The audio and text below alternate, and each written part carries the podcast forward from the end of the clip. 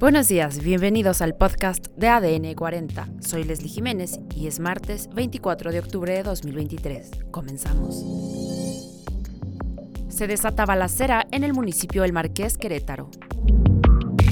Decomisan medicamentos en Ciudad Victoria, Tamaulipas. Samuel García pide licencia al Senado en Nuevo León. Ordenan capturar a tesoreros de Javier Duarte. Pero antes, en nuestro tema principal, atentado en Tacámbaro, Michoacán, contra el hermano del presidente municipal, Artelio Morilla.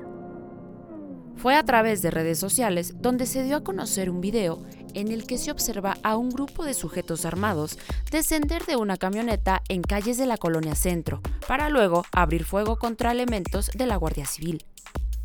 De manera extraoficial, se informó que se trató de un atentado contra uno de los hermanos del presidente municipal de Tacámbaro, Artemino Morilla Sánchez, quien resultó herido tras la lluvia de balas. Platicaremos con Marcos Morales, reportero de Fuerza Informativa Azteca en Michoacán. ¿A qué responde este clima de violencia en Michoacán? Es una aparente reacción de un grupo delincuencial que si bien Tacámbaro no presenta este tipo de hechos de manera tan recurrente, ya es el segundo que tiene eh, durante este año. Hay que recordar que en julio se presentó una agresión similar que derivó en el homicidio de un eh, sobrino del alcalde actual y también en otras balaceras ya en la cabecera, en la zona centro de Tacámbaro como tal, aparentemente, así las autoridades, tiene que ver con la pugna por hacerse del control territorial de esta zona que es la puerta a la tierra caliente. ¿Han existido fallas del gobierno en Michoacán? Aparentemente, eh, lo que podemos ver desde este lado, eh, en Tacámbaro hay un destacamiento del ejército mexicano, la Quinta Cine.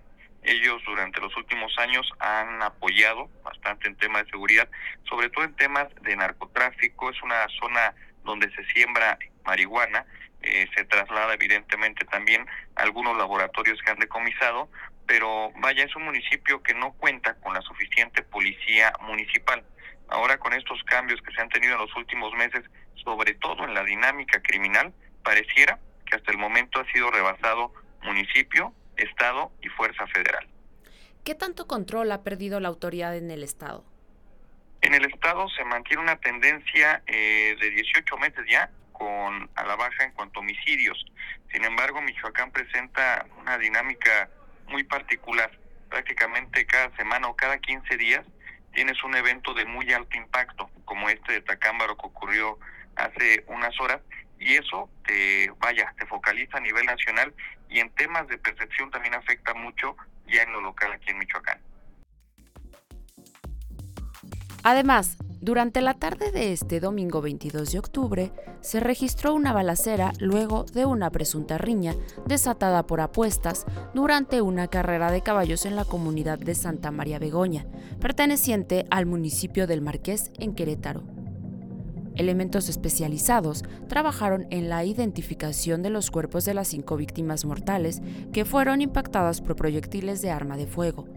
Informes preliminares señalan que una camioneta fue puesta a disposición de la Fiscalía General del Estado de Querétaro.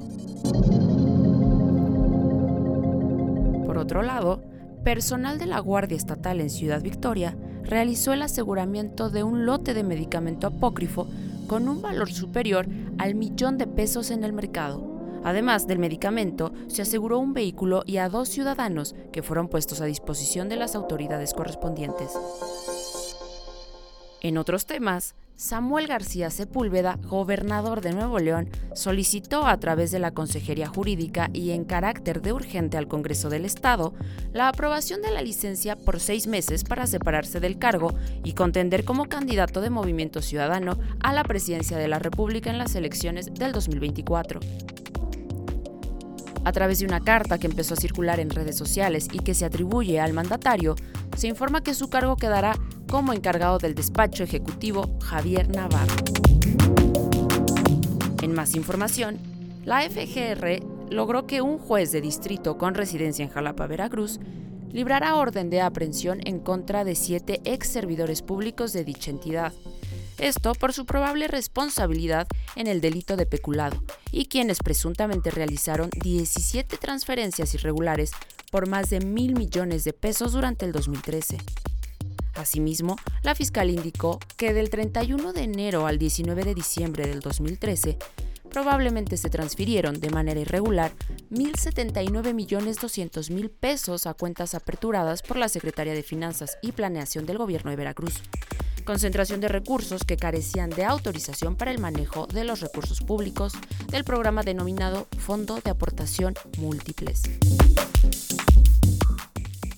Y en los deportes, México se posiciona como el segundo país con más medallas de oro hasta el momento en los Juegos Panamericanos celebrados en Chile, al sumar 10 preseas de oro y un total de 18 medallas.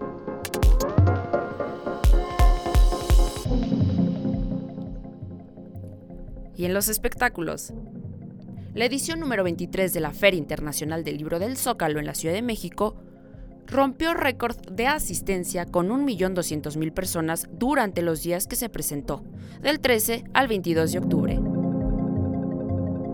Además, The Eras Tour de Taylor Swift se mantiene en primer lugar de taquillas, superando a Killers of the Moon de Martin Scorsese. Esto fue todo por hoy en el podcast de ADN 40. Soy Leslie Jiménez y recuerda seguir a ADN 40 en Spotify, Apple o tu plataforma de audio favorita.